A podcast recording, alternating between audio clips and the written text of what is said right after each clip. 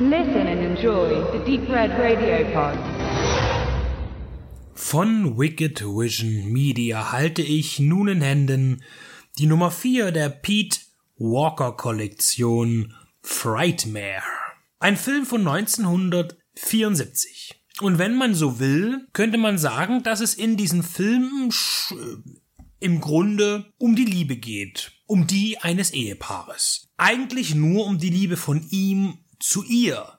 Denn er lebt im Abseits für seine Frau, die eine gewisse Vorliebe hat. In der schwarz-weiß gefilmten Einleitung erfahren wir davon, dass dieses Ehepaar inhaftiert wird. Ein grausames Verbrechen wird ihnen zur Last gelegt und ihnen bewiesen, aber der Richter glaubt an die Resozialisierung und verzichtet auf die Todesstrafe, die scheinbar gerecht ist, und schickt sie beide 15 Jahre in eine psychiatrische Heilanstalt. Zur weiteren Besprechung des Films werde ich nicht im Geheimen halten, worum es da ging. Denn sie ist eine zwanghafte Kannibalin. Sechs Menschen wurden getötet und sie aß ihr Hirn. Das ist ihre Leidenschaft. Und sie wurden erwischt und nun eben in Betreuung. Wir schwenken über zum Farbfilm. 15 Jahre sind vergangen und wir lernen, und der Film wird uns das im, ja, doch recht langsamen Tempo,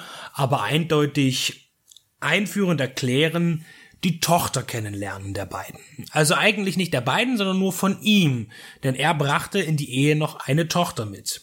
Die Tochter ist nach der Einweisung der Eltern bei einer Tante aufgewachsen und um das Ganze noch etwas mehr zu verkomplizieren, war auch die Frau zum Zeitpunkt der Inhaftierung bzw. der Einweisung schwanger. Und das junge Mädchen wuchs nun zu einer 15-Jährigen heran, aufgezogen in einem Waisenhaus, lebt aber nun bei der Stiefschwester und sie ist die junge Dame, 15-jährig, auf den Weg, eine Halbstarke zu werden. So wird es uns erstmal präsentiert. Sie hängt mit irgendwelchen dürftigen Typen ab, die stunk machen. Aber eigentlich hat sie von Mama etwas geerbt, was sich im Laufe des Films zeigen wird.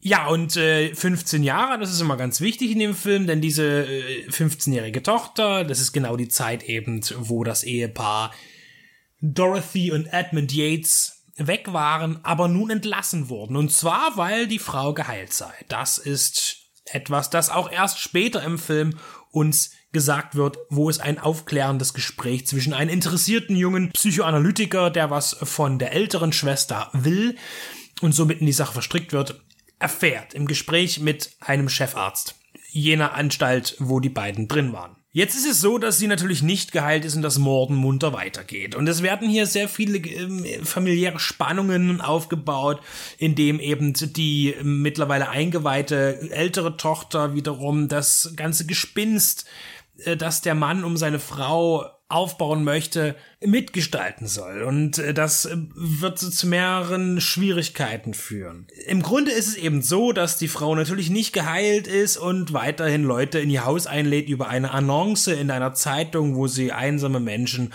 äh, einlädt, bei ihr die Zukunft vorausgesagt zu bekommen durch Tarotkartenlegen. Dieses Tarotkartenlegen ist nebenbei nochmal vielleicht so ein Thema, das die ganze Sache mystifizieren soll in der Handlung. Also Pete Walker lässt sich viel Zeit, um das ganze Gerüst aufzubauen und äh, gibt eben stückchenweise Informationen preis, um am Ende dann ziemlich deutlich ein ziemlich harsches Ende herbeizuführen. Und da könnte man sogar sagen, dass äh, der Film, das Drehbuch, ein Plädoyer für die Todesstrafe ist, denn wären beide hingerichtet worden, dann wäre es ja nie so weit gekommen. Die Psychoanalyse und die Heilung in einer Anstalt haben nicht funktioniert. Das verdeutlicht man hier ganz klar. Und äh, am Ende, warum das jetzt als Plädoyer für eine Todesstrafe gelten könnte, ist eben die aus dem Off gesprochene Wiederholung des Richterspruchs vom Anfang. Ja, und die Liebe, das ist klar, der Mann, der nicht psychisch krank ist, ermöglicht seiner Frau alles, um eben nicht wieder zurück in die Psychiatrie zu müssen.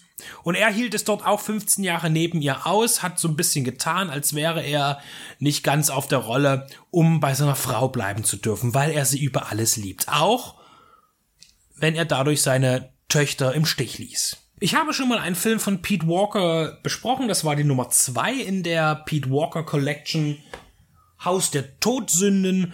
Der britische Horror- und Thriller-Filmemacher ist jetzt nicht dafür bekannt, eine, also für mich jetzt heute aus der heutigen Sicht eine nervenaufreibende Spannung zu erzeugen. Das hat er bei dem einen und jetzt auch bei dem hier nicht getan. Ich muss zugeben, da hört auch meine Kenntnis auf, was diesen Regisseur angeht. Wobei ich gerade merke, dass es gar nicht stimmt. Ich habe nämlich noch einen sehr zahmen Film von ihm und zwar Das Haus der langen Schatten, wo er dann nochmal auf diesen Hammer-Horror zurückgreift und äh, ein Ensemble zusammenstellte mit Peter Cushing und äh, Christopher Lee und auch Vincent Price und John Carradine. Aber das ist eine ganz andere Art von Film. Also er hat schon sehr deftige Sachen gemacht und dazu gehört eben auch Frightmare, der bei vielen Tötungssequenzen äh, nicht direkt draufhält, weil das vielleicht einfach auch zu krass gewesen wäre oder aber weil einfach die Umsetzung nicht jetzt möglich gewesen wäre, das visuell anspruchsvoll zu gestalten.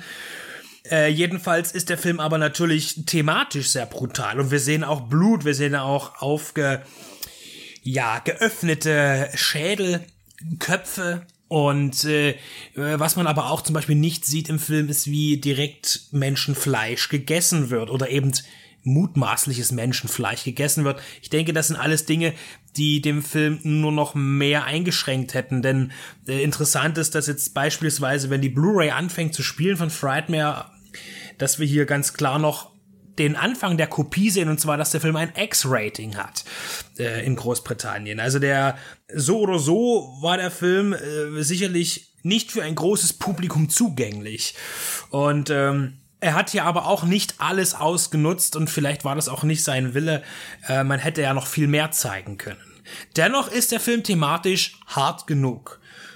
Und muss man auch ihm sehr gut zugute halten, dass er eben nicht auf dieses äh, Kannibalenthema immer alles aufarbeitet und sagte, ich will jetzt hier mit äh, Schockeffekten und ähnlichen möglichst viel Buhai machen, sondern dass er tatsächlich unheimlich viele Charaktere einführt, auch welche, die nur in Nebenhandlungen erscheinen, äh, die aber zuträglich sind für die Geschichte und auch tatsächlich für einen solchen Film gut ausgearbeitet sind. Und wir haben natürlich auch vor allen Dingen mit äh, Shyla Keith eine unglaublich gute Schauspielerin am Start. Die haben ja äh, relativ oft zusammengearbeitet, Pete Walker und ähm, Shyla Keith.